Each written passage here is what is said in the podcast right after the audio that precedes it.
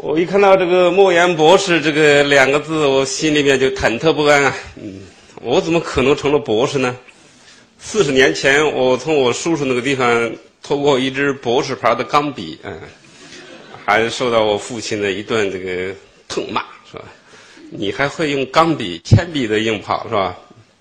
嗯，谁知道过了四十年，竟然“博士”这两个字眼跟我的名字联系到一起。嗯，那我在几个月前就得到了这个公开大学要授给我博士学位这个荣誉博士学位的消息，我就立刻向我父亲报告了。我说当年还记得骂我吗？是吧？当年我偷了我叔叔那个博士牌的钢笔，您不是说我怎么着吗？我父亲说有这事儿吗？嗯。然后他再问我，博士大还是县长大啊？哈哈哈我说这个很难比较，我说差不多吧，相当于副县长嘛，是吧？那他就很高兴说，哦，这已经官不小了，这个干部已经做得很大了，是吧？嗯，但我告诉他是荣誉的啊，他荣誉的也比没有好，是吧？嗯，总而言之，就是公开大学授给我这个光荣的学位，让我不胜。惶恐之际啊，嗯，确实感觉到是浪得虚名，受之有愧。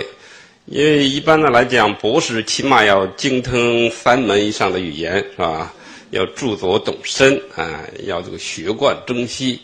我就是会写两篇小说而已，是吧？中文都讲的不流利，是吧？哎，英文呢，跟着老葛学了学了一个厕所的单词啊。现在也忘记了，是吧？嗯，所以我是没有语言财富的，起码没有语言天分的，起码呢，在这个学外语方面，嗯。所以，就既然是授给了我了嘛，我当然也很高兴，非常感谢，非常感谢啊！以后我会经常的把这个头衔在我的书上印出来啊。我也会把我这一次接受学位的时候拍的这个照片放得很大啊，挂到我们家的墙壁上，啊啊，让我父亲好好看一看这个相当于副县级的这个位置啊。这个儿子还是有点出息的啊。实际上想说什么我都没说没想好啊。刚才这个校长阁下也讲到了，就是说莫言是一个有远大志向的作家，这个我觉得有对我绝对是一个过分的夸奖。我是从来就是没有什么远大志向的啊。我的志向，我的野心是随着年龄的增长在逐渐的膨胀。那么小的时候，实际上就是完全像一个小动物一样，因为我出生在五十年代的中期。当我有了记忆力的时候，也就是中国大陆经济最困难的时候。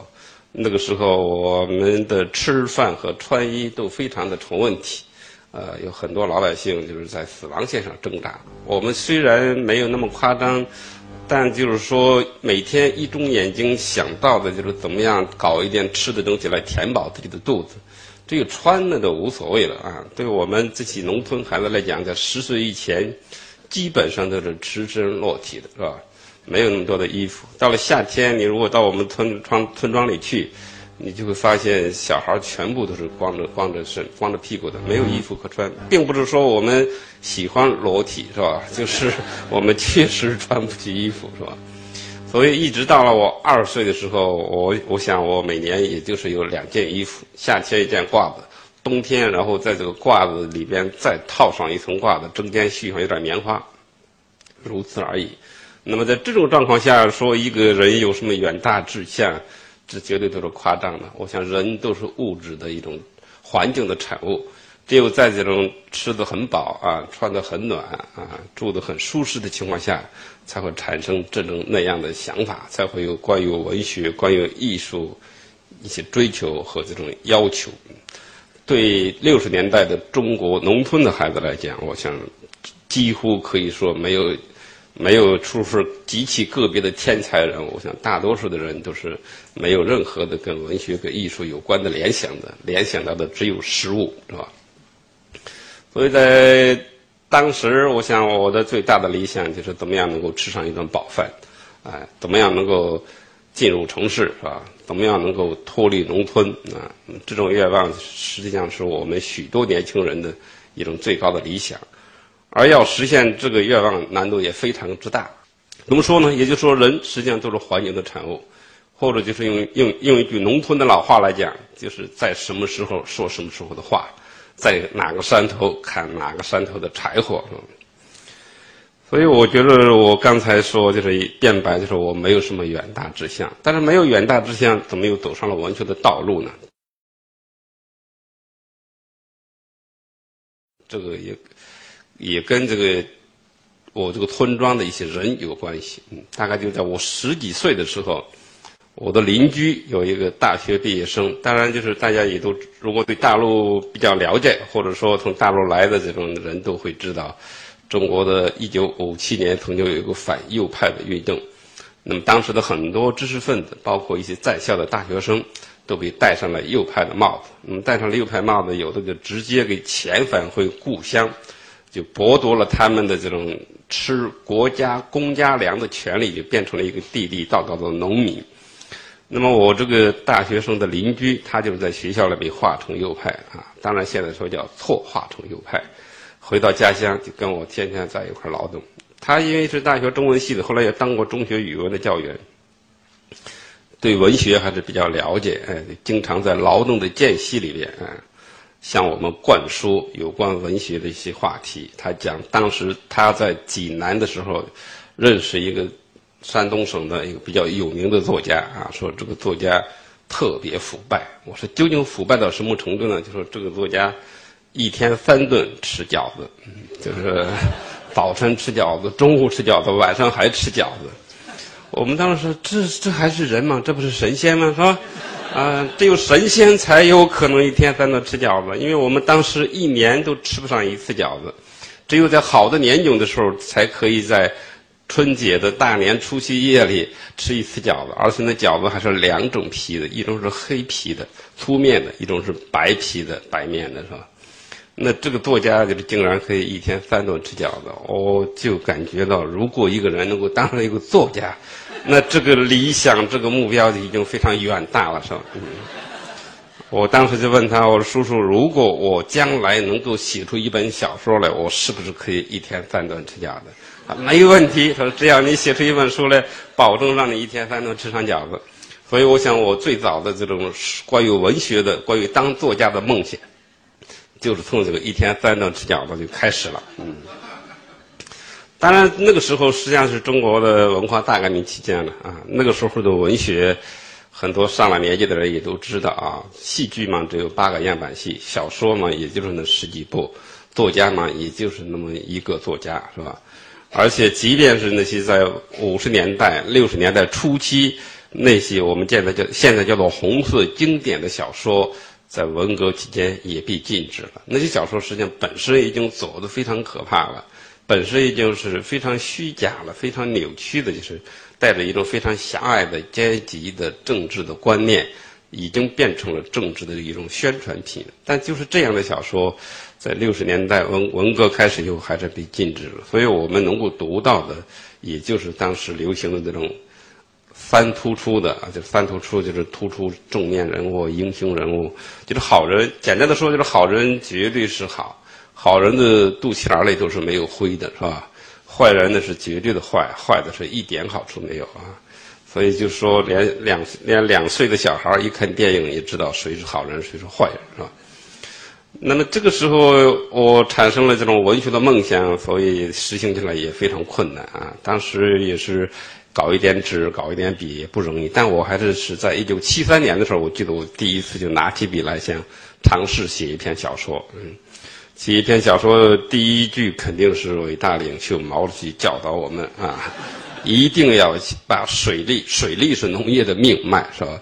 一定要把水利工程搞好。嗯，当然后来毛主席这个语录也被很多农民篡改的五花八门，是吧？今天要养猪了，就说毛主席说一定要把猪养好，是吧？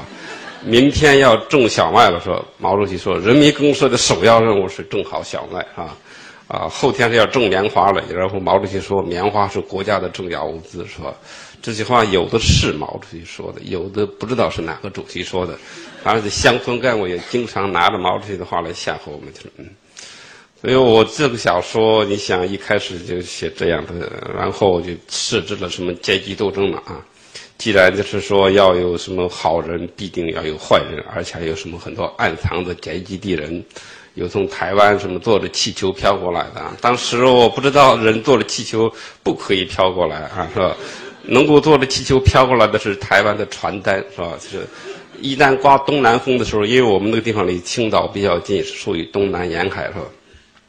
经常在春天的时候，那个台湾的气球就带着台湾的宣传品，在我们头上。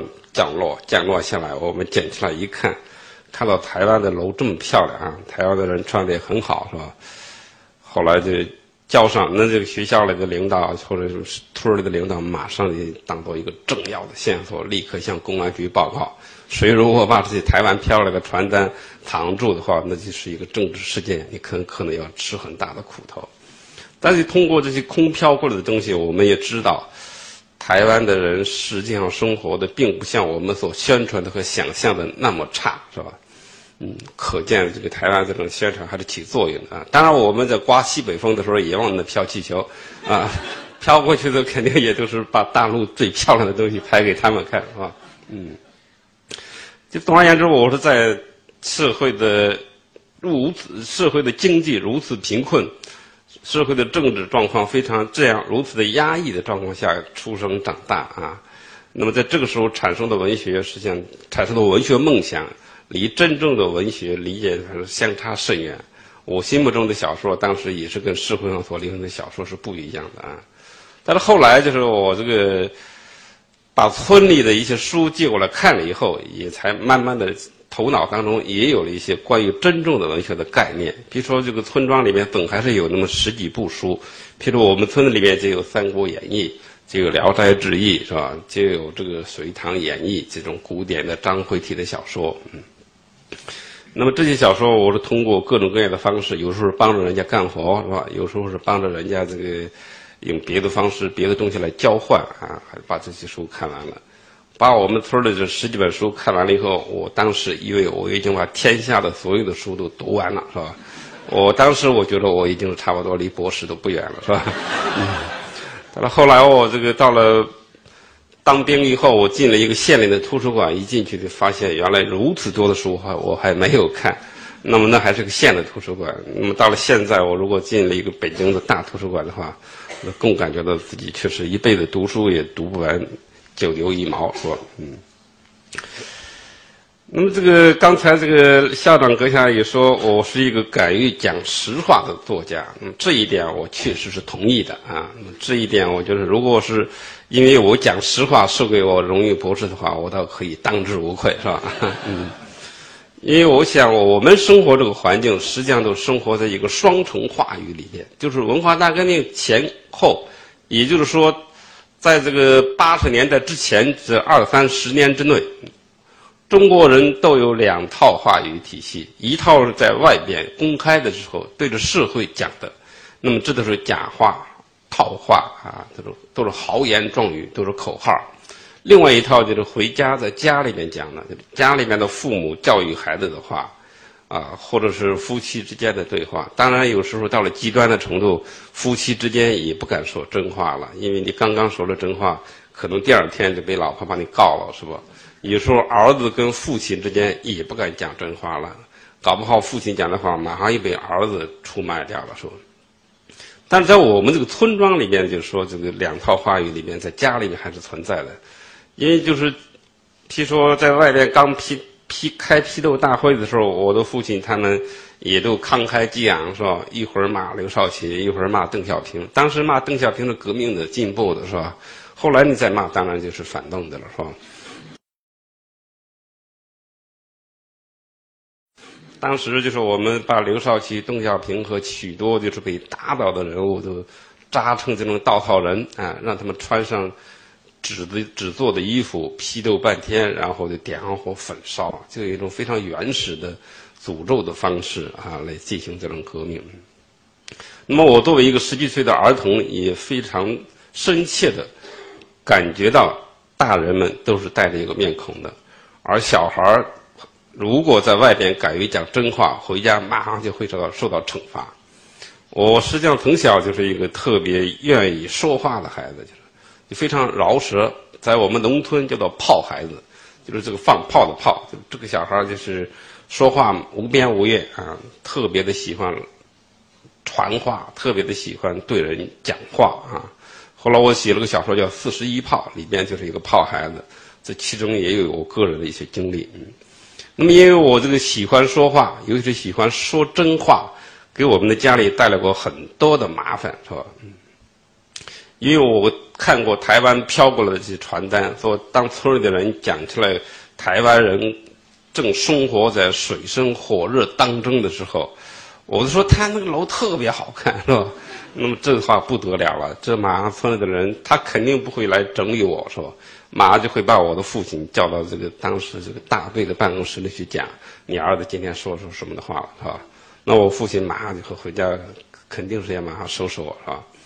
就是因为我这种多说话、乱说话，我的母亲、我的父亲对我确实是感觉到非常的愤怒，经常的教育我说：“你为什么要说这么多的话？”你如果不说话，难道谁还能把你当做哑巴给你卖掉吗？啊，说你你如果再说句乱说，就找一根麻绳子把你的嘴巴给你缝起来，是吧？农村以前是没有胶鞋可穿的，穿的是布鞋，布鞋是用那个麻绳子缝底的啊。后来我我的姐姐也反对我，我姐姐说，即便是用麻绳子把她的嘴巴缝起来，从这个缝隙里边也会露出话来，是吧？嗯。所以过了几十年以后，当我要开始写作、发表小说的时候，我得使用了一个笔名，这叫莫言。啊，这个莫言就是告诫自己要少说话啊啊。那事实证明，我也一句话没有少说啊，而且经常在一些特别庄严的场合，经常说出实话来。因为今年前不久的，在大陆参加了两三个、两三个关于文学讨论的会议，都是。去的时候咬牙切齿的说：“打死我也不说话啊！”但是，一旦开会开到半截的时候，就按捺不住的跳起来又乱说话。一说话，本来人家是高高兴兴，那我一说真话，大家都非常的尴尬，是吧？啊，所以尽管我起了个笔名叫莫言，依然没有能够控制住自己这种乱说话啊！而且也因为这个乱说话带来了很多的不好的一些后果，是吧？嗯。那我觉得这个讲真话，毫无疑问是一个作家的宝贵的素质啊！如果一个作家不敢讲真话，那么这个作家就势必要讲假话。讲假话的作家，我想不单是对社会无益，对老百姓没有益，也会大大的影响文学的品格。因为好的文学作品，我想它肯定是有一个真实的东西在里边，就是它应该是来源于生活的。应该是真实的反映了，尤其是真实的反映了下层人民群众的这种生活面貌，啊，如果谁想用文学来粉饰现实，如果用文学来赞美某一个社会，我觉得这个作品的质量是很值得怀疑的。我有一种偏见，我觉得文学艺术它永远不是唱赞歌的工具，文学艺术就是应该暴露黑暗，揭示社会的黑暗，揭示社会的不公正。也包括揭示人类心灵深处的阴暗面，揭示人性中恶的成分。那么，所以我的很多小说实际上发表以后，不单有有的小说当局不高兴，即便有的读者也不高兴，因为就是我把这个人性丑的东西暴露的太过厉害，把社会上的一些真实的面貌暴露的太真实了，当局会不高兴的。但是很多优雅的读者。看到我的某些小说把人性的恶全部袒露无遗的表现出来，他们也不高兴。他们喜欢看一些温柔的、谈恋爱的、舒舒服服的小说，是吧？对这种真正的能够触及到了人类灵魂、暴露出了人类灵魂的丑恶的一面的作品，他们感觉到很受刺激。当然，我想我绝不会为了应和这样的读者而牺牲自己的文学创作的原则。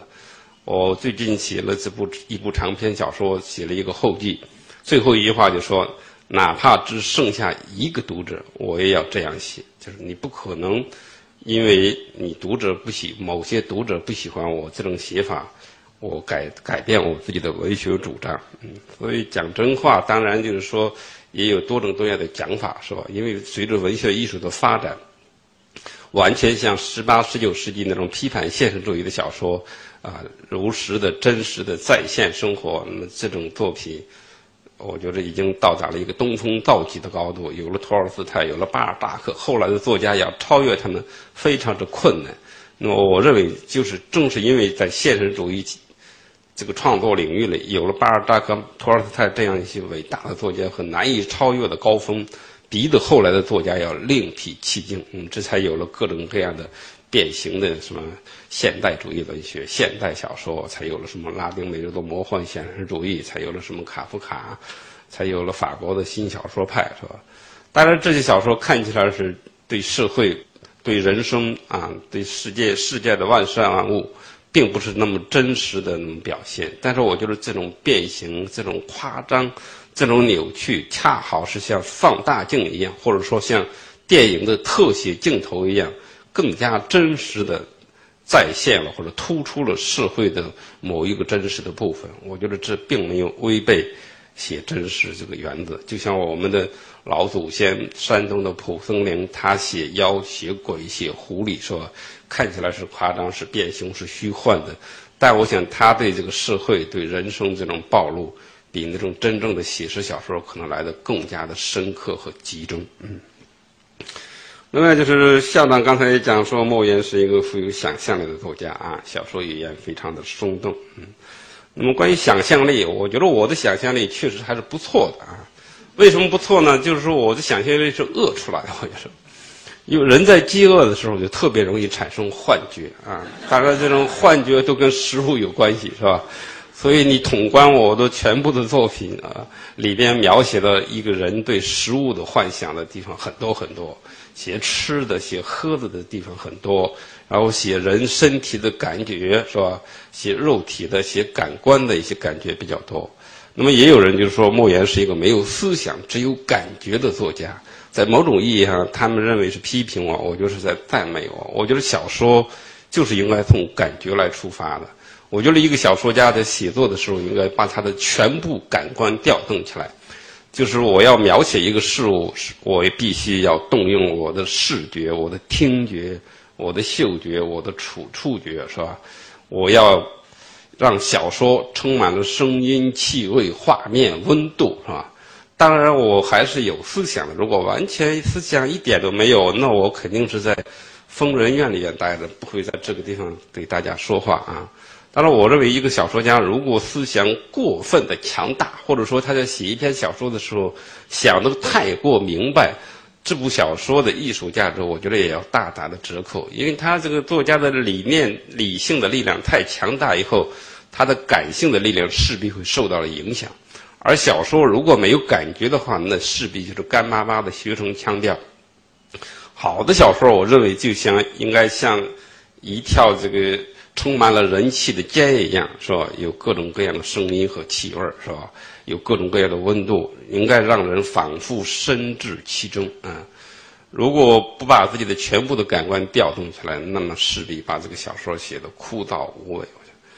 所以我的这个想象力，我觉得也有自身。刚才讲是因为长期的饥饿啊，一个人在田野里面，因为我上了小学五年级。就被学校把我赶出来了啊！赶出来以后，那我参加成人成年人的劳动又不够格，我只好就是牵着两头牛，在田野上这个放牧是吧？放牧的时候，有时候中午也不回家吃饭啊，因为他回家太远，所以就是带一点干粮。那么只有几头牛跟我在一起，那么这个时候我经常可以。从牛的眼睛里边就看到自己的倒影，是吧？有时候躺在草地上就睡着了，躺在草地上，那么就看到天上的白云啊，听到鸟叫啊，听到周围的这种青草生长的声音，和大地发出的气味，各种各样的植物花草放出的气味，就是说这个跟大自然的这种密切接触，这种长期的、很长时间的这种孤独的跟动物在一起的状态，都让我想入非非，是吧？那么这些想入非非，在当时看起来是一个孩子非常可怕的一种想法。但是当我变成一个作家以后，那么这些小时候的痛苦的经验就变成了一种宝贵的创作的资源和财富啊！所以直到现在，我的大部分小说依然动用的还是我二十岁以前的这个积累的生活资源。我二十岁以后的东西基本还没有正儿八经的去写。所以我觉得这个这一段这个，当然我也说过啊，如果让我重新过一次童年的话，我当然也愿意像香港的儿童一样，在幼儿园里面那么幸福，是吧？啊，我也不愿意到农村去放牛去，那么痛苦，那么饿，那么孤独，那么累，是吧？啊，我宁愿也不当这个作家。但是客观上也必须承认，这一段生活确实是对我成了这样一个作家是有直接的关系的。嗯。那么至于这个想象力，我觉得它也有外来接收的东西啊。也就是说，我们山东高密这个地方，虽然离青岛很近，但它在几十年来就是一直是比较封闭、比较落后的。那么这个地方离这个写聊写出《聊斋志异》这伟大著作的蒲松龄的故乡也不远，大概隔了三百多里路。我当时在乡村的时候，就是听老人讲了很多很多的鬼神的故事。那么后来我长大了以后读了《聊斋》以后，就发现这些鬼神故事，就究竟是蒲松龄听了我的一些祖先讲了故事，把它写到书里去，还是我的祖先里面有文化的人读了《聊斋》，然后再把这故事转述给我呢？所以我搞不清楚。我想这两种状况可能都有啊，也就是在这么一个神话鬼怪比较发达的地方，人因为恐惧也会产生想象力。就是我刚才讲了，我是因为孤独，因为饥饿，饿出了一些想象力来。因为恐惧，就是说，因为在六十年代的时候，死人非常之多。有时候一个村子里面一天要死，我们村子里最高记录是一天死了十八个人，是吧？然后就是周周围就是一片荒原，那会儿没有电的。我们村是一九八二年才通的电流，是吧？在没有电之前，就只有煤油灯，而且煤油灯是。煤油也是限量供应的，是每年只有两斤，也轻易不会点灯的，就是，那就是一出门就是看到田野里一片鬼火在闪烁，是吧？那当然，我们有时候也玩一种游戏，就是拼命的追赶这个鬼火，但是也很难追赶上。那就是一出门就是周围一团漆黑，田野里面到处鬼火在闪烁，而且经常有各种各样的这种火一样的球在天空中飘来飘去啊。那我的当医生的一个姑姑，她就告诉我，这是狐狸在炼丹，就是两只狐狸在抛着一个丹，抛来抛去。我们远远的看着，就是两个闪光的球体在飞来飞去啊。就是你人一旦进入这个环境，尤其到了夜晚，这种巨大的恐怖就产生了。你就感觉到你的周围充满了许多神秘的、从来没有见过的动物啊。你在走路的时候，得经常听到你的脚后边有一个声音在跟随着你。然后你走到一棵大树下边，走到一个河边，走到一个坟墓，是吧？走到一个胡同的拐角的地方，都可能暗藏着一个你从来没有见过的鬼怪，啊！而且我们小时候有着特别既怕又喜欢听这种故事啊，越听越上瘾，越听越害怕啊！经常就是听完了故事往家走的时候，谁也不敢走。那我的办法就是一出门就高唱革命样板戏，是吧？大声吼叫是吧？然后就往家狂奔啊是吧？一进家门，我母亲就说：“我早都听到你这个在村的时候就往家喊，你喊什么？”我说：“害怕，是吧？”嗯。然后我们村里面实际上当时有百分之八十的男孩子都是尿床的，为什么？也是吓的，就是因为晚上他农村是什么？不像现在城市里面有室内厕所，厕所都是露天的，要出来的。出来的时候，你就经常感觉到这个厕所的墙头上有一种穿着红色的小衣服的小妖精在跑来跑去，是吧？哎，就不敢出去了。所以很多百分之八十的小小男孩都尿床，都是吓得吓得憋着，最后尿到炕上去了，是吧？嗯，这就是，这就说这个想象力也是跟这种农村生活有一定的关系，嗯。至于这个我的小说语言，当然也有很多的大陆的一些批评家也对我的小说语言进行过各种各样的分析。我觉得我的小说语言也是比较芜杂庞杂的，这里面既有这种古典的一些书面性的语言啊，也有一些呃读西方翻译过来的小说这样的语言。我觉得更多的还是来自乡土啊，因为我想我们北方话就山东话，在基跟这个普通话是比较接近的。就山东话里面的许多方言土语，你把它写到纸上以后，你发现它实际上就是很典雅的一些古语啊，而且有很多话听起来是土话，但是一旦写到书面上，反而能够被人理解。比如说，我们说一个人一把刀非常锋利，呃，那肯定不会说是锋利，就说一把刀锋快，像风一样快啊。如果讲一个姑娘特别漂亮，肯定我们不会说她特别漂亮，我们会说这个姑娘奇俊啊，奇怪的奇啊。